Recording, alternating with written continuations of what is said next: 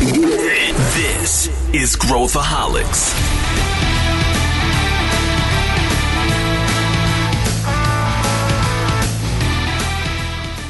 Olá pessoal, aqui é Pedro Van Gertner, eu sou o CEO da ACE e esse é Growthaholics, o podcast onde a gente fala sobre inovação e empreendedorismo e você pega todas as dicas quentes do que está acontecendo no mercado.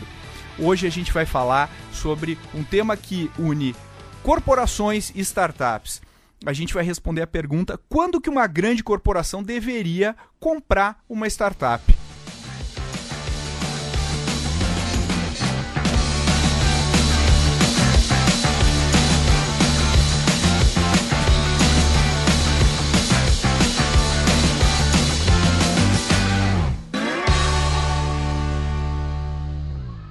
Estamos aqui hoje com os meus sócios e amigos José Gutierrez. Oi, bom dia, tudo bom? Pedro aí? José, o que, que você faz na ACE? Bom, eu faço muitas coisas, né? É, mas hoje principalmente acompanho empresas, né, de seu portfólio, então sou portfólio manager e também toda a parte de originar empresas, né, toda a parte de procurar as melhores empresas no mercado brasileiro e também de Latinoamérica. E esse sotaque de onde é, José? Ah, eu sou espanhol. É, acho que isso é importante falar, né? Importante. Espanhol do Paraguai, né? Não, esse é você, né? Eu sou espanhol autêntico. tá bom. Tá bom, de Granada. De Granada. E Vitor Navarrete, bem-vindo novamente. Fala pessoal, tudo bem? Muito obrigado, Pedro. É, prazer novamente estar aqui e estou bem ansioso pelo tema de hoje. O que, que, você, que, que você faz na ACE, Vitor? Só para situar o pessoal. Eu sou CEO do Cortex. É, o Cortex é a nossa consultoria de inovação. A gente atende grandes empresas e ajuda essas empresas a inovar e encontrar uma trilha de crescimento para o nosso maluco mercado brasileiro. Hoje o tema é quando uma grande corporação deveria comprar uma startup. Então, só para dar o background aqui desse, dessa situação, o mercado hoje fala de startup a torto e a direito. Tudo que a empresa quer fazer programa de aproximação com startup, todo mundo quer se aproximar do ecossistema, que eu já falei que eu não sei nem o que significa isso direito. Todo mundo quer, quer, quer precisa, precisa trazer startups. Alguns falam de open innovation, é, mas no final do dia, no final do dia, tudo isso precisa gerar o bom e velho din-din no bolso das empresas, certo? Vocês acham que sim? Não só para saber se, se essa é a premissa. Bom, é, deveria, né? Tem empresas que que de vez em quando não olham mais para o lado do marketing que para o financeiro, mas sim, sim, o objetivo principal deveria sempre ter um, um retorno econômico. Legal. Então, se isso é verdade, uma das coisas, né, lá no, no meu livro A Estratégia da Inovação Radical, eu coloco alguns estágios de aproximação com startups. O mais difícil deles, lá na ponta, é efetivamente comprar uma, uma empresa, né, é, adquirir uma empresa. Isso é difícil por várias razões, não só pré, quer encontrar, papapá, papapá, mas pós, o que, que eu faço com essa empresa depois de comprada? Que estágio é, eu deveria comprar essa empresa? E é sobre isso que a gente vai falar. Então hoje o podcast vai ser muito importante, tanto para empreendedores, para saber que hora, que, o que esperar de uma possível aquisição de uma, de uma corporação, também para corporações para entender uh, como que elas surfam nesse, nesse mercado aí. E, é, e, é, e, e aqui eu tô com, com o José e o Vitor que não só ajudam as empresas exatamente nisso no dia a dia, porque dentro do Cortex a gente tem uma frente de corporate venture, onde a gente ajuda uh, empresas a fazerem investimentos e adquirir uh, startups, mas também a gente já vendeu diversas startups na ACE uh, como, como investidores. Então, vamos começar sobre isso. Uh, falando um pouquinho de por que, que eu deveria comprar uma startup se eu sou uma grande empresa. Por, por, qual a razão? Bom, basicamente existem dois motivos macro. Né? O primeiro é um produto financeiro. Tem empresas que querem comprar é, como se fosse um ativo financeiro e não tem um, o melhor problema. E outro seria estratégico, né? E dentro dessa parte de, de estratégia da empresa existem vários motivos, né? Pode ser crescer mais rápido, né? Comprando empresas com recursos próprios. Pode ser comercializar em um país é, estrangeiro, por exemplo, empresas europeias ou chinesas que querem comercializar no, no Brasil, né? A gente tem vários exemplos disso, por exemplo, a compra de Alof Monde por, por né? Para poder é, começar a, a, comercializar no mercado. Peraí que o Vitor quer eu traduzir. Não, eu, não entendi, não, eu não entendi qual é a empresa. Ele falou a Love Money, Love Money para Glassdoor. Glassdoor. Isso, isso. Eu tenho também aqui é, tradutores em real time. é, e também para, para matar a concorrência, né? É uma coisa que empresas eh, grandes compram empresas mais pequenas justamente para acabar com, com essa concorrência e para concorrência criar, da, startup da startup frente à empresa frente né? à empresa né? É, e também para ter novas linhas de, de, de receitas né? E eu gosto muito especialmente de de um exemplo no mercado que é o, o, o, o Amazon né? É, Jeff Bezos é, fica totalmente obsessionado por porque ele acha né que Amazon vai morrer, né? E ele já tem feito investimento em mais de 90 empresas compradas, né? Mais de 90 empresas em diferentes segmentos, desde logística, saúde, farmacêutica, eh, enfim, eh, são mais de, de 15 segmentos eh, e verticais de negócios diferentes. Então, esse também é um motivo, né? A gente sabe que vai morrer e antes de morrer eu compro compre uma empresa. Eu, eu gosto, aí para complementar o José, eu gosto muito de separar as possibilidades entre performance e produtividade da empresa. Então, você falou um pouco aí, complementando, né? Quando a gente coloca performance, por exemplo, a gente pode ver as aquisições de formas diferentes. Então, uma delas é um produto que é complementar ao produto da empresa. Então, de fato, a expectativa aí é um crescimento, é uma nova linha de receita. Uma outra alternativa é um produto que a empresa não tem. Então, um produto né, da startup faz sentido para os clientes atuais da empresa, então faz sentido fazer aquisição para distribuir para os clientes atuais. É, na, mesma, da mesma, na mesma linha, né, trazer essa startup para dentro, você acaba trazendo também os clientes dessa startup. Então, você consegue também explorar um pouco mais uma base de clientes que a empresa não tinha anteriormente. É, tem uma outra alternativa que é o canal. Então, de repente, é, usar o canal da, da, da, da startup para distribuir os produtos da empresa. Ou vice-versa. Ou vice-versa. E estratégia de expansão, você falou, né? Então, quero expandir para um país diferente. Então, uh, fazendo o cálculo, é, é, mais vantajoso, é mais estratégico adquirir aquela startup do que fazer do zero. E também como uma estratégia de, de tradicional de venture capital, private equity, que é de fato investir nessa startup e depois vender para um, o equity por um valor maior. Isso são alternativas de performance. Aí a gente desce um pouco para as atividades secundárias da empresa, o marketing, o RH e etc é, existem aquisições ali que podem melhorar a produtividade da empresa como um todo. Existem alguns exemplos, eu vou dar já já, Pedro.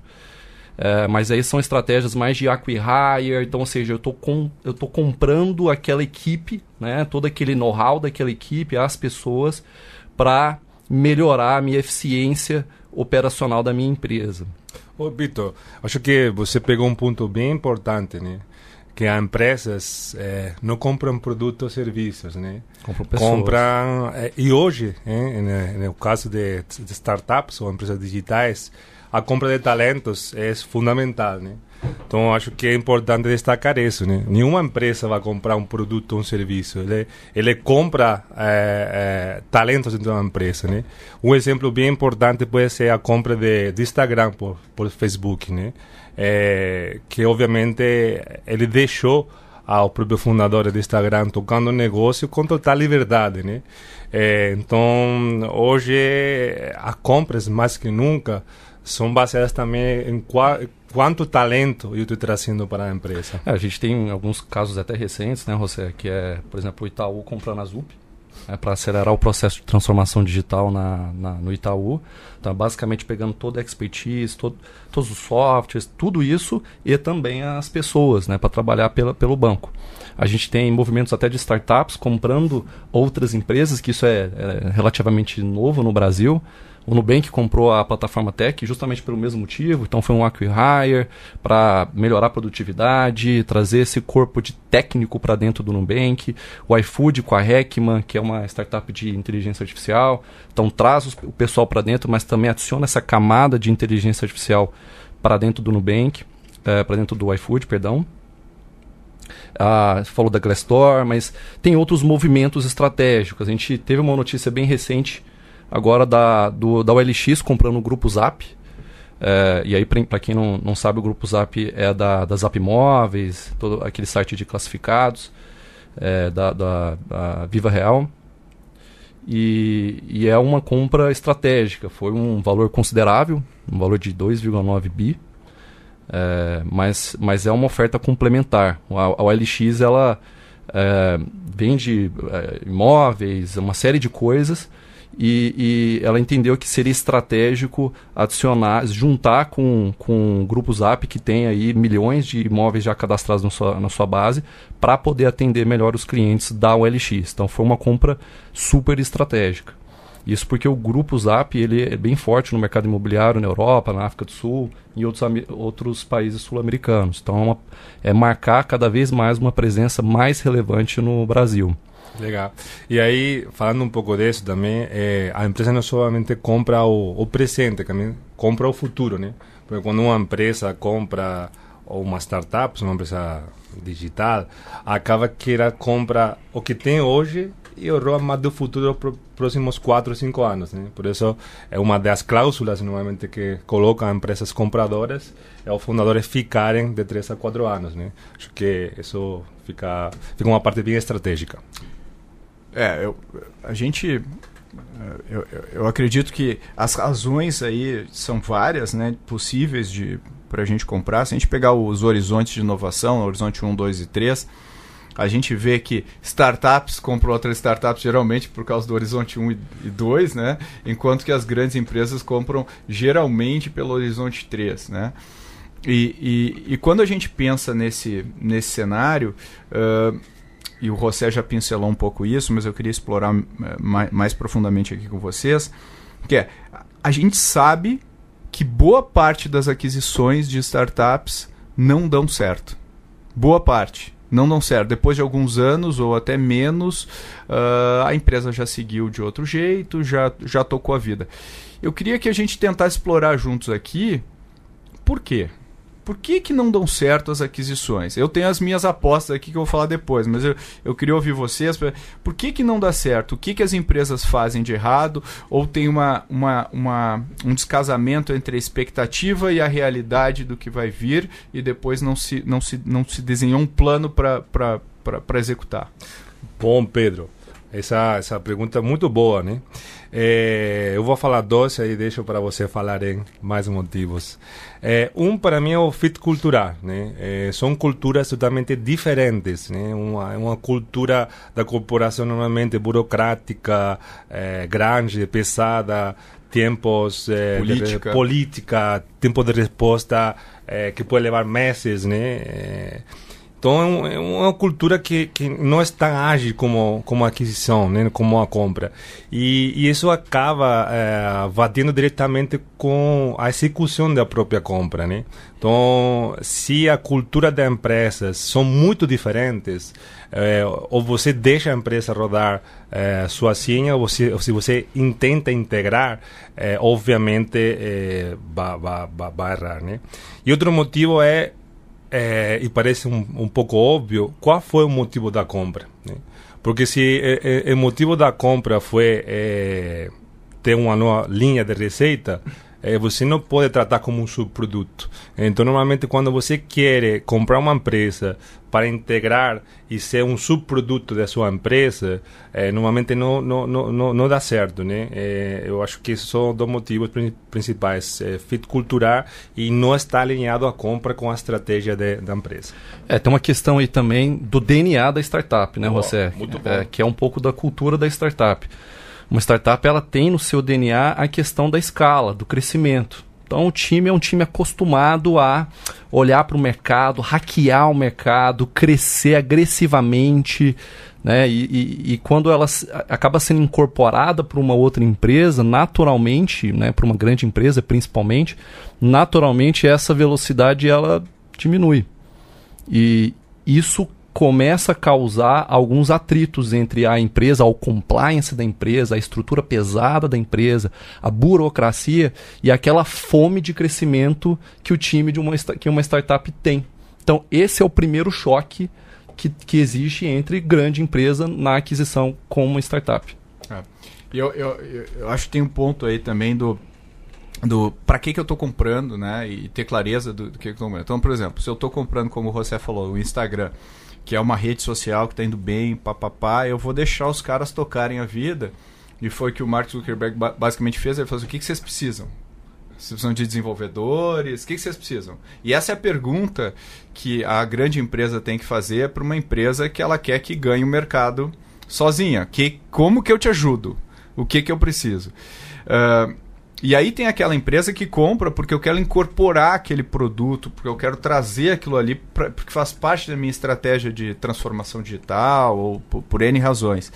Nesse caso, eu acho que tem que pesar o produto e o time, né? Então, se eu tenho o produto que eu quero e o time não é tão relevante, eu incorporo o produto e deixo o time embora.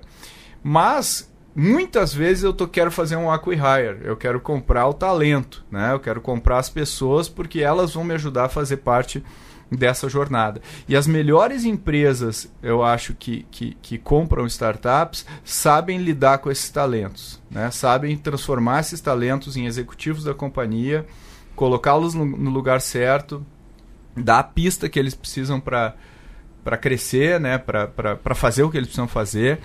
Então, eu acho que muitas vezes não existe uma clareza da, da, da empresa em relação a isso. Né? E eu acho que muitas vezes tem uma questão, por exemplo, de estágio. Né? Eu compro uma startup que está no estágio um pouco mais early, deixo ela solta e eu não dou o dinheiro que ela precisa para escalar uh, o negócio. Né? Então, acho que esse é um outro ponto. E acho que daí tem um outro, uma outra questão que acho que vale a pena a gente comentar, que é a questão da empresa querer ter o controle sobre as coisas. A empresa quer mandar, quer controlar, porque é uma característica corporativa. Então, quando eu compro um empreendedor junto com a startup, que é um combo, porque uma startup é algo em metamorfose constante, ela não é uma coisa estanque no tempo, né? Se eu encontrar a mesma startup, o José sabe bem disso, daqui a um ano ela vai ser outra empresa, ela vai ter uh, outras pessoas, provavelmente, vai ter outro produto e tal. Então, se eu não tenho essa visão estanque, uh, uh, uh, eu tenho que me adaptar e ir ajudando ela ao longo da jornada dela. Agora, se eu acho que ela é isso, eu vou, ah, legal, agora o que eu quero que vocês façam é isso, eu preciso plugar aqui no meu produto, e aí vira um negócio que não é uma integração bem feita. Né? Como é que vocês veem isso? O que, o, o, faz sentido isso que eu falei, no, do ponto de vista prático? É, sim, claro. É, acho que isso extrapola um pouco até o, o ambiente da startup. A gente olha uma empresa comprando uma outra empresa, uhum. essa é uma realidade de M&A geral. E aí eu, eu tenho um caso aqui, do, do por exemplo, do da Disney quando comprou a Pixar. E até no livro do Bob Iger, que é, é o CEO da, da Disney, o livro eu vou pedir depois para Renata colocar aqui nas notas, que é o The Ride of a Lifetime, ele até comenta um pouco como foi esse processo com o Steve Jobs, na época que estava à frente da Pixar. E aí eles fizeram uma reunião para entender os prós e os contras, e o primeiro ponto que o Steve Jobs colocou de contra a aquisição é, da Pixar foi que a Disney, a cultura da Disney iria engolir a cultura da Pixar.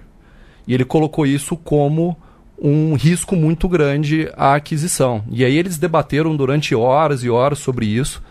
E no fim, eles chegaram numa ação, num plano de ação onde a Disney daria espaço para Pixar trabalhar, né? Para Pixar exercer a cultura Pixar, que é uma cultura de criatividade, eles são bem pautados nisso. Né? Então, esse era um medo eh, e foi bem importante esse alinhamento executivo para que as coisas dessem certo. Da mesma forma, isso acontece com startups. Né? É. E é natural que uma empresa, para ser maior, para ter mais tempo de vida, que ela queira imprimir a sua cultura uh, sob a startup. Então, É, é, é esse, é, esse é o momento de fricção principal, né? E no caso da, da Disney com a Pixar, uma coisa interessante que é, não só ela deixou a Pixar trabalhar com a cultura dela, mas a Pixar assumiu os estúdios de animação da Disney e colocou a cultura da Pixar nos estúdios e lançaram sucesso como Frozen, que não veio da Pixar, mas veio da Disney influenciado muito pela cultura. Então, foi uma decisão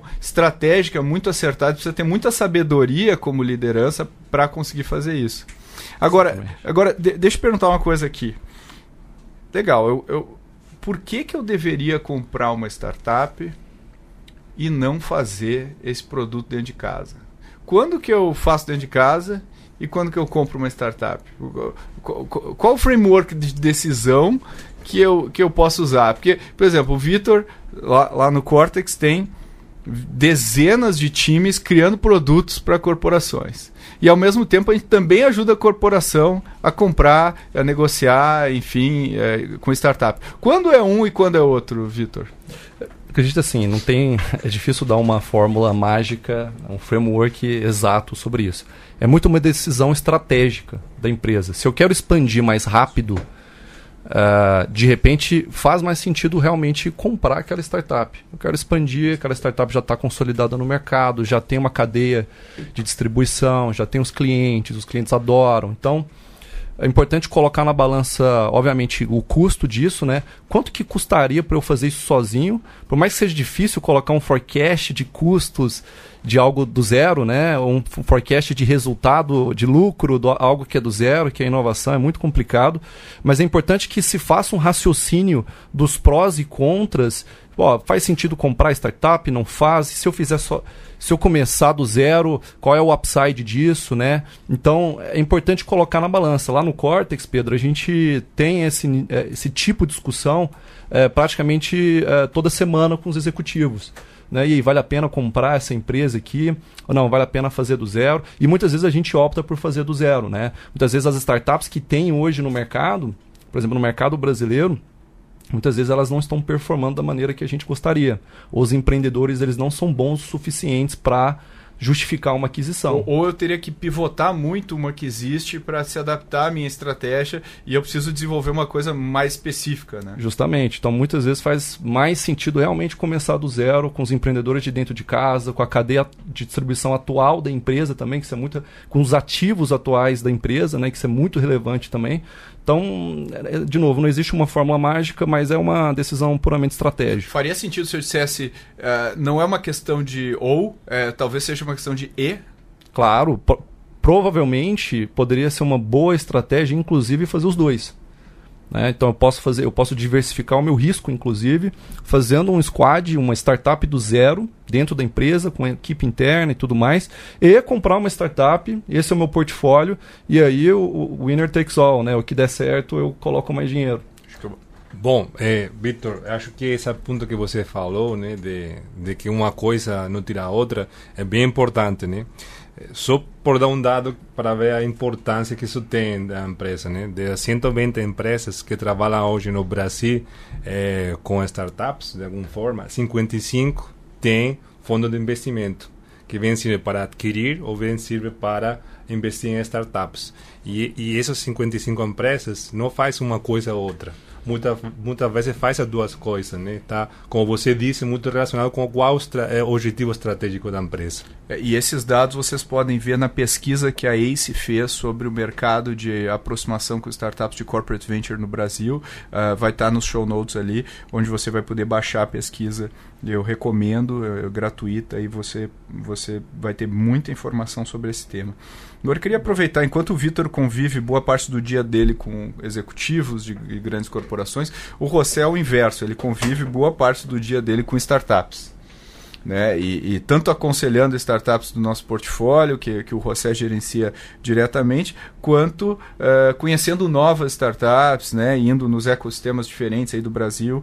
Uh, e aí, vamos colocar o chapéu da startup agora, José. E, e, por que que eu, startup, além do óbvio que é ganhar grana, é, é, mas por que, que eu venderia a minha startup? Quando é o momento de eu vender minha startup? Se eu quiser vender uma startup? Porque a gente sempre fala que o cara tem que ter o propósito, tem que olhar no longo prazo.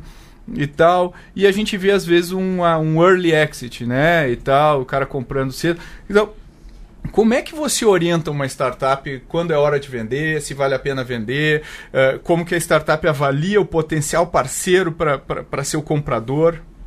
Muito bom.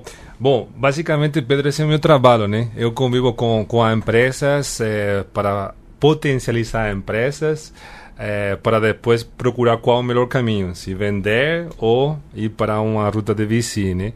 E hoje a gente pode falar uma coisa, o Brasil é um, é um país totalmente orientado à, à compra de empresas, né? Foram 614 transações feitas em 2019, foi recorde, e 31% a mais que 2018. Então, obviamente, existe um mercado hoje para comprar empresas. E aí, como empreendedor, não, se, não, não tem certo ou errado, né? É, o empreendedor ele, ele tem dois caminhos. Ou, ou, tem uma ruta tradicional de VC, que vai ter um, um pre-seed, série A, série B, aí por diante, né? tem um IPO, uma aquisição maior. Ou ele vai decidir vender sua empresa, suas startups para, para uma corporação. Por que vende normalmente um, empreendedor? É, basicamente, além de por ficar rico, né? É, por fazer a mesma coisa muito melhor e mais rápida. É, eu tenho falado com muitas pessoas que fizeram um early exit, né? E estamos falando de empresas vendidas de uma faixa de 50 milhões para baixo, onde o principal motivo é a empresa me oferece a possibilidade de ter recursos é, de uma forma mais com mais abundância do que tenho hoje. Eu posso ir mais longe, eu posso ir mais rápido, uhum. é, ajudado. Essa, essa é uma motivação muito legal. E, e, e aí a gente vê uma. Talvez até o Vitor consiga dar algum insight sobre isso. A gente vê uma. Às vezes uma frustração muito grande depois que o deal acontece e ele começa a ser atingido por tudo aquilo que você falou, né, José, pela política, pela velocidade lenta eh, da decisão e tudo mais. Como é que eu avalio o meu potencial parceiro nessa jornada antes de ele me comprar? Uh, se ele vai realmente, se essa empresa vai realmente uh, me potencializar, me levar para outro patamar. Como é, que dicas a gente daria para uma startup avaliar uma empresa? Eu acho que isso aí pode ser útil também para as empresas fazer uma autoavaliação de como elas pensam ou, ou, ou reagem. O que, que, que a gente poderia olhar? Isso é bem crítico, porque ó, uma, olha só, vamos colocar nos sapatos do empreendedor, né? Então o empreendedor está lá, qual que é a média de exit no Brasil? No Brasil, 5, 6, 7 anos, né? até uma startup ser vendida. Então tem sete anos que o empreendedor está comendo nesse miojo no café da manhã, no almoço e no jantar. Né? Ele está struggling ali, ele está lutando dia a dia para poder escalar o negócio, para fazer o negócio acontecer, aos trancos e barrancos e tudo mais.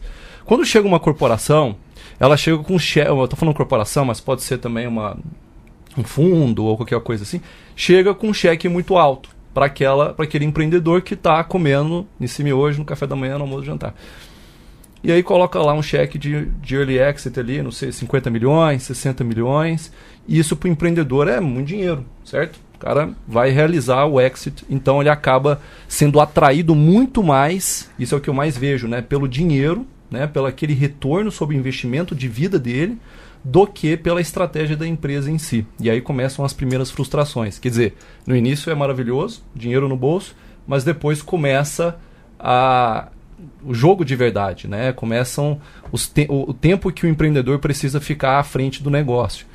E aí ele não fez essa avaliação antes. Ele coloca então na balança. Então tem dinheiro aqui e tem toda a estratégia, né? Então ele se deixa enganar pelo, pelo, pelo, somente pelo dinheiro. Então é muito importante eu sei que é difícil falar isso, né? Mas que o, que o empreendedor ele coloque essa questão financeira um pouco de lado né? e analise friamente uh, qual é a estratégia da empresa com a sua startup. Né? O que, que ele vai fazer? E aí tem que ser uma conversa direta e franca. Eu me mencionei aqui um pouco sobre o Steve Jobs com Bob Iger. Eles colocaram num quadro, cara, qual, qual que vai ser o, os prós, quais que serão os contras. E eles discutiram nas, nas, nos de, nível de detalhe grande cada ponto e tudo mais. E aí eles se sentiram confortáveis em avançar. Então Eu- eu- tem que eu- chegar nessa granularidade. Aí, aí tem um ponto, né? O olho no olho com o CEO da empresa que está te comprando é muito importante, É né? Porque eu vejo muita aquisição em que o em que o CEO mal se envolve da grande corporação, né? É a área de M&A e tal, mas eu quero olhar no olho do- da pessoa que vai ser, que eu sou um líder da minha corporação, eu estou falando com outro líder da, da outra corporação, eu quero falar com essa pessoa. Então, às vezes é tempo, é, é ir jantar junto, é, é rabiscar junto no papel potenciais estratégias né, conjuntas e, e, e falar, de repente, com outras startups que também já foram compradas, porque se for uma coisa de primeira viagem, é, talvez não seja, porque é o teu filho ali, né? Eu, eu acho que tem, obviamente, tem o componente da, da, da grana, mas, pô, é o teu legado. Você construiu um negócio que você quer que.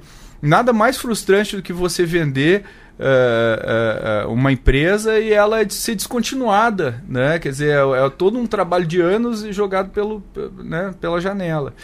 O que que você acha, Rosa? Eu acho que tem uma coisa que também é a, a realidade do mercado, né? É, eu posso ser um empreendedor, eu posso querer seguir uma, uma ruta de VC, mas o dado do mercado afinal manda, né? E, e eu olho muito para o lado empreendedor. É, então, se eu tenho uma empresa onde as teses de fundo de investimento é, batem com o que eu faço, eu sei que o mercado hoje eh, são 614 empresas que foram adquiridas. Menos dessa metade foram dias de fundo de investimento. Eh, também tem um momento que eu tenho que saber eh, se o meu caminho vai ser realmente vender para, para, para uma outra empresa. Então, a- aqui são duas coisas: expectativas pessoais com a realidade do mercado. E tem vezes que a gente não fala disso, né? E eu acho que também é importante para pessoas falarem que nem todas as empresas vão poder seguir uma ruta de VC tradicional e que a opção de, de, de M&A é uma opção, é uma opção muito válida, eh, porque hoje o mercado está, obviamente, com muita capilaridade para fazer isso. É, eu acho que assim, para complementar, é, acho que a estratégia ela tem que ser killer, sabe? Os dois tem que, o CEO, o CEO da empresa e o CEO da startup, eles precisam sentar um do lado do outro e, e traçar uma estratégia que vai ser killer. É, 2 mais 2 tem que ser igual a 5. Exatamente. É, não, não- é, não pode ser. Tem que ter uma sinergia muito, muito, Muito clara, forte. Muito forte. Para ambos os lados, né?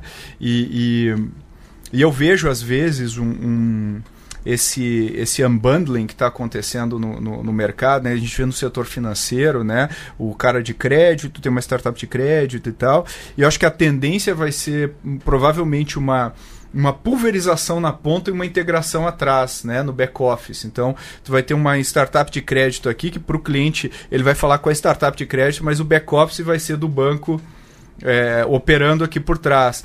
Então, as empresas vão precisar de uma articulação muito grande para fazer isso, porque se eu sou um grande banco de varejo, como é que eu vou vender os meus produtos além do que eu faço hoje? Então, além do meu app, além da minha agência, além do que, que vai morrer, além do, né, do- dos canais digitais que eu tenho, eu vou ter que ter caras lá, vou ter que ter um guia bolso vendendo meu produto financeiro na ponta, eu vou ter que ter. E aí vai ter uma, uma questão de faço parceria compro, se eu comprar, eu, eu, eu, eu vou ter que isolar esse cara, né? Quando pega uma ZUP lá, a ZUP atendia todo o mercado financeiro.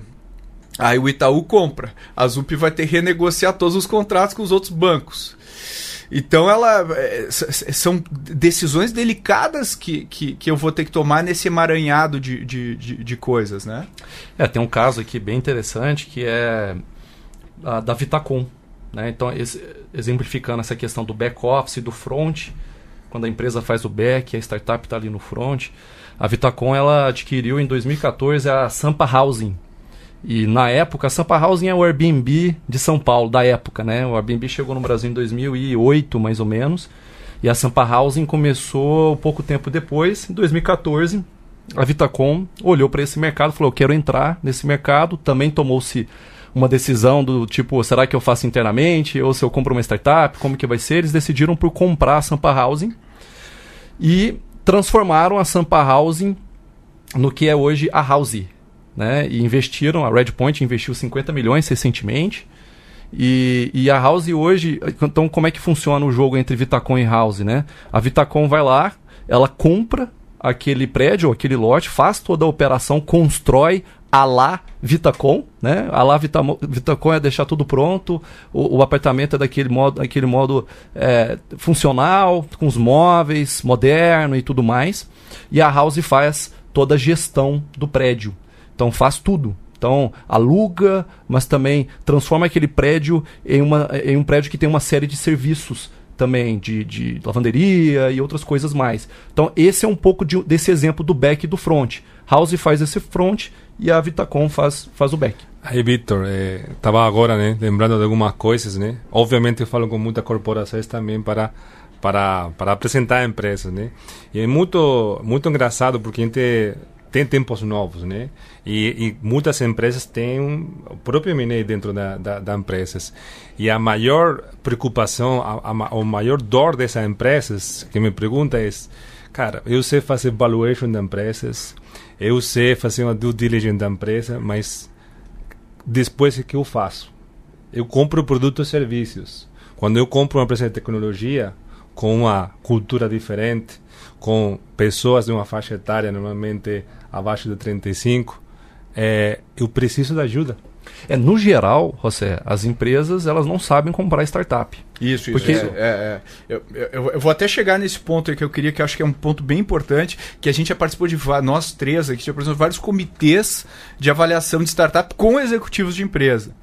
E geralmente o que os pontos que os executivos olham quando eles estão avaliando uma startup é é o bem alto nível. Ah, ela faz isso aqui é complementar com o meu negócio. Quando a gente começa a descer no nosso nível de avaliação, né, que é de investimento e tudo mais. Não, mas e o time, e o produto, e o mercado, a concorrência dessas startups, tem outras alternativas no mercado. A gente começa a olhar de uma maneira mais ampla que é completamente diferente da maneira como esses executivos avaliam, né? Então, uh, por que, que as empresas normalmente avaliam uh, muito mal as startups? Porque elas vão avaliar os ativos da startup.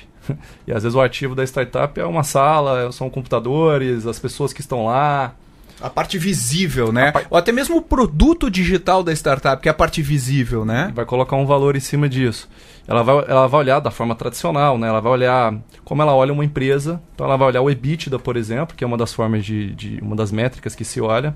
Mas ela vai olhar assim, ah, o last uh, 12 months, por exemplo, os últimos 12 meses do EBITDA, como foi, e o next 12 months, como é que vai ser? Ah, legal. Então tem um range de EBITDA aqui, então eu coloco um multiplicador em cima dele. Mas provavelmente essa startup está numa fase de escala, por exemplo, ou está numa fase de crescimento onde não tem EBITDA. Na verdade, provavelmente ela pode, poderia estar até queimando caixa para poder crescer. E aí, como é que faz para poder colocar um valuation em cima dessas, dessas métricas? Então, é, esse é um pouco da, da dificuldade que eu vejo uh, das áreas de M&A de, de algumas empresas para poder colocar um valor em cima de alguma startup. É, é basicamente isso, Victor.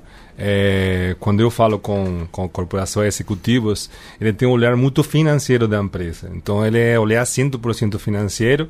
E a pergunta é, mas como eu sei que meu, o produto dela é bom? É, quais são os concorrentes que ele tem? Qual, coisas como, olha, você olhou o KPI da empresa? Ah, que é o KPI da empresa? Os unit economics, economics. É, coisas muito básicas, né? Que, que no mundo do estate são é, prioritárias. Então, acho que a maior dificuldade é é, beleza, a parte financeira é importante, mas o que acontece com, é, com outra parte que não está feita? Porque lembremos, uma startup ela ainda está procurando um modelo de negócio, né? não tem um modelo de negócio 100% feito. E aí você tem que olhar de, de produto, fit cultural, qual o roadmap de produto de, de, dessa empresa, qual a tecnologia que está utilizando, As qual pessoas, a né? capacidade, né? pessoas. Então, são uma série de análises que o mercado, obviamente, é, vai fazer, mas ainda é, não, não tem feito com, com uma coisa frequente. Seja, pe pegando esse gancho, a gente ajuda pelo menos uma dezena aí de uh, corporações em corporate venture especificamente, né? Ajudar comprar, escolher, avaliar, investir. Uh, e a, recentemente eu estava numa. A gente estava numa reunião, né, José, e, e, e, e aí veio um ponto que era assim, pô, a gente vai ter um comitê com uma empresa uh, e, e a gente não recomenda que ela invista numa, ou que compre ou invista numa startup, num, enfim, não vou entrar no, no caso. E, e, e a gente estava com, com receio de como falar isso para a corporação, porque ela estava muito empolgada com esse deal, né? E, e, e a, enfim, a nossa decisão sempre vai ser absoluta, absoluta transparência uh, nisso. E, e, justamente porque a nossa visão era exatamente o oposto da, da, da, Porque a gente avalia não só o ângulo da startup, mas o ângulo estratégico da, estratégico da corporação.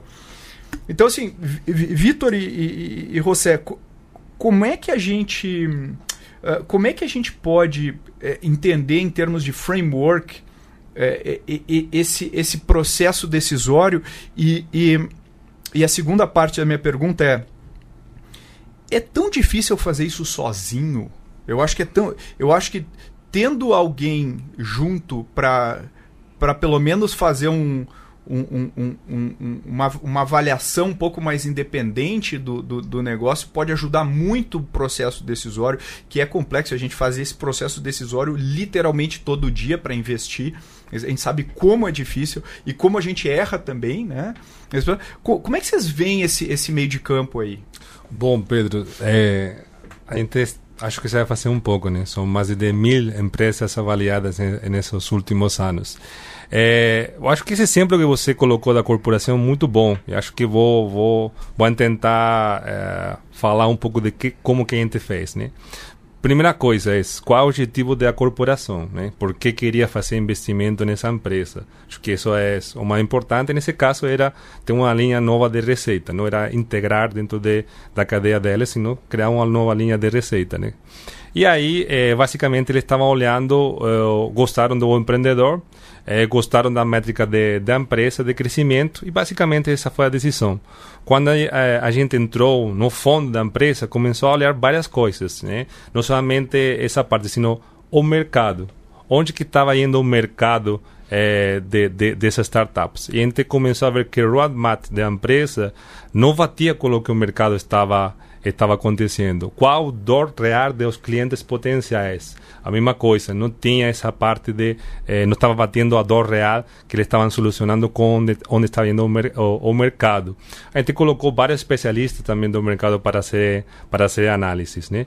Então, basicamente, você tem que pegar a empresa, ver que está acontecendo a nível financeiro, o que está acontecendo a nível do mercado, quais são as tendências, é porque você não compra uma empresa hoje, você compra uma empresa compra para futuro, compra né? futuro. Yeah. Então, se não está batendo, é importante a gente literalmente estuda o mercado da empresa, é, fala com, uh, com clientes potenciais, entende se realmente faz uma validação da dor da empresa, então é, saber se o que a empresa está hoje atendendo é, um dor, é uma dor real ou não. É, coloca também outro especialista para ter uma visão totalmente é, objetiva, né? não tem um, um viés é, próprio, obviamente, e afinal com essa mistura de como empreendedor, como mercado, quais são as tendências do mercado, qual é a dor que ele está solucionando, a partir daí a gente elabora nosso, nosso, nossa, nossa avaliação. É complicado fazer sozinho? Eu acho que é um tema de know-how, conhecimento. Se você faz pela primeira vez, eu acho que é muito complicado você fazer do jeito certo. É, então, acho que depende de qual é a pesquisa que tem detrás, quem é o time que está uhum. avaliando. É, eu, eu acho que, para mim, o ponto-chave é que 2 mais 2 tem que ser igual a 5. Porque se você comprar uma empresa e você não trouxer nada e ela não trouxer nada, uh, e, e, for simplesmente uma questão financeira ali, ou uma transação, eu não acho que é uma boa compra, né? Eu acho que ela ou ela vai surfar nos seus canais e tal. E aí, Vitor, tem um ponto que eu queria explorar contigo, que é namorar antes de casar né? Que é, que é o seguinte: ah, eu vou eu, eu conheci o cara, o cara me deu um pitch, fiz cinco reuniões com essa empresa, mas eu nunca testei essa empresa nos meus canais. Eu nunca fiz uma prova de conceito. Eu não sei como é que esse cara trabalha. Então, como é que eu vou já partir para uma aquisição sem nunca ter trabalhado, até para entender esse fit cultural, para ajudar a convencer o empreendedor? Então, uh, como, é, como é que esse namoro aí, como é que você recomenda isso? A gente tem que pensar que uma aquisição de uma startup é uma aquisição de risco. Né? Se a gente está falando de startup, startup está no mercado de altíssimo risco. Então é complicado eliminar todos os ricos, todos os riscos, mas a gente consegue diminuí-los, né? E uma forma de diminuir é de fato testando a solução. Então, é, a POC, que é a prova de conceito que o Pedro falou aqui agora, é basicamente eu pegar, não, então tudo bem, deixa eu ver como é que funciona o seu produto. Então, eu coloco ali para 10 clientes, por exemplo, entendo como é que vai ser o uso desse produto e começo a tomar as minhas conclusões. Será que realmente esse meu cliente uh, usaria essa nova solução? Então, eu consigo fazer testes, medindo todos esses testes, obviamente, entendendo que, que, quais são os critérios de sucesso para esse teste, e aí eu vou amadurecendo essa ideia. A gente tem que entender que uma aquisição, é igual o Pedro falou, é um casamento. A diferença é que da eh, do casamento é que o casamento ele, ele pode não acabar, né? E a aquisição você pode simplesmente vender depois. E, então, e muitas vezes o divórcio no casamento é mais fácil do que na, na, na corporação. Exatamente. É, é, são, são, é, é, muito sensível. Então é importante que isso seja feito com calma, né, com muita sabedoria, com testes e que ambas partes estejam seguras. O que eu vejo hoje acontecendo muito é que existe um pouco de ansiedade da, do mercado no geral em comprar, investir em comprar em startups sem muito critério. E aí tem algumas razões, né? Quando a gente olha, por exemplo, tem um dado do CB Insights, esse é americano, mas fala que as maiores aquisições estão na, de fato na fase early stage. Acho que até o Rossel comentou um pouco mais cedo. Estão ali entre o segundo e o terceiro round. Então, é uma compra muito cedo ainda. Não dá para esperar muita coisa daquela startup em termos de escala, porque ela ainda está num, num estágio, está avançando num, num, estágio de crescimento. Então, mas é um pouco é, é, um pouco essa consequência da ansiedade da corporação de querer comprar. Quando a gente olha no Brasil, por exemplo, a gente tem um movimento é, é, de entrada de capital de risco é, alta nos últimos anos para cá. Então, existe é, é, capital estrangeiro, fundos estrangeiros entrando no Brasil, taxa de juros do mercado americano baixa, isso influencia no mercado brasileiro que também está baixa, ou seja, esse dinheiro precisa circular, é, não faz tanto sentido colocar é, dinheiro muito em, é, em segurança, então a aptidão pelo risco aumentou bastante, ou seja, existe mais, mais capital disponível no país para investimento de risco. Então, isso, isso pressiona o executivo a realizar logo aquela transação. Então, essa é um pouco, esse é um pouco do, do cenário que está acontecendo hoje no Brasil e no mundo. E acho que também vamos dar uma dica para o um empreendedor, né? É, tem várias empresas, né? conheço algumas, não vamos, não vamos dar o nome, né? Mas criar a POC, recebe uma proposta de compra que obviamente está condicionada a diferentes eh, objetivos, e aí o empreendedor deixa de fazer as coisas. Deixa de vender, deixa de, de, de vender para outras pessoas, a empresa começa a ir pior, as métricas começam a ir para baixo, e quem tem que comprar, a empresa fala assim: olha isso não é o que eu estava comprando, então não vou comprar mais. E aí é... ele fica com o pepino na mão. É Exatamente. Bo, bo, ótimo conselho. Para a gente acabar, para a gente encerrar aqui, estamos rumando para o fim do nosso episódio de hoje. É, a nossa pergunta é quando uma grande corporação deveria comprar uma startup? E eu queria é, é, terminar colocando algumas, para a gente tentar fazer algumas dicas de, de, de como pensar sobre isso. Então, se a gente puder fazer alguma. Eu posso começar aqui. Uh, e, aí, e aí vocês uh, pegam na sequência algumas dicas que a gente poderia dar rápidas para comprar uma startup. Assim, acho que a primeira coisa é, é, ter clareza estratégica antes de sair à procura. Né? Ter, ter, eu, eu, sei, eu sei o que eu quero, eu sei o que eu preciso, eu sei qual a minha tese eu tenho uma tese clara e eu estou indo para a rua buscar. Não é surgiu e eu aí eh, tento correr atrás. Né? Acho que essa, essa é a dica 1 um que eu daria. A segunda dica é eu ter clareza ao que, que eu quero fazer com essa startup, uma vez eu, eu, eu entendendo que é ela que eu deveria trabalhar. Então, ah, eu quero comprar, depois eu vejo o que eu faço. Isso aí vai causar a morte, vai causar, o, vai, vai causar a perda desse investimento, provavelmente. A outra coisa que eu, que eu, que eu aconselharia é um envolvimento direto do CEO, como a gente falou, com o, o CEO da startup. Os dois CEOs eles têm que ter um alinhamento uh, uh, para conseguir ter essa visão clara do que, que é possível fazer uh, no futuro. Ter clareza quanto ao estágio da startup que eu estou procurando e se eu estou fazendo um acquihire ou se eu estou fazendo uma, uma, compra mais de canal, mais estratégica, estou entrando no mercado, tudo aquilo que você falou. Se eu tenho essa clareza, fica bem mais fácil eu, inclusive, precificar esse ativo. Porque se eu estou falando de canal, eu olho ele como um ativo de canal, eu precifico ele, qual o impacto no meu canal.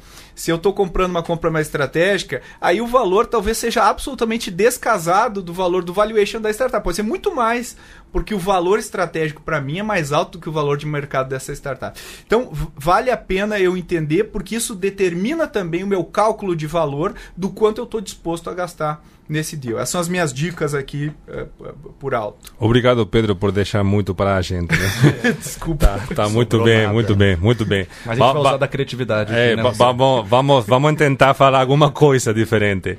É, bom, é, a parte de, de prova de conceito, então não compre uma empresa direito, enamore, como a gente falou aqui, acho que é super importante se conhecer, não somente a empresa, sino também a, a startups.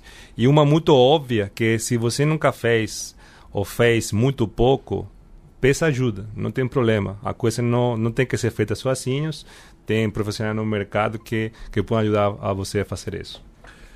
Legal, para complementar, Bom, os testes, a gente falou bastante aqui, faz, de fato fazer o teste é, da solução da startup.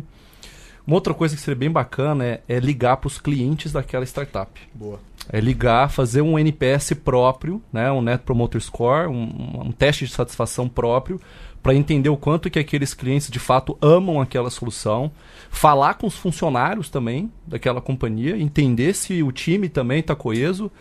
E aí tem um, por último aqui, uma última dica, que é é, dependendo de como for essa estratégia, dedicar um orçamento para que aquele negócio continue evoluindo. Não só o, o budget da compra, mas, mas reservar dinheiro. Reservar dinheiro para fazer aquilo realmente potencializar.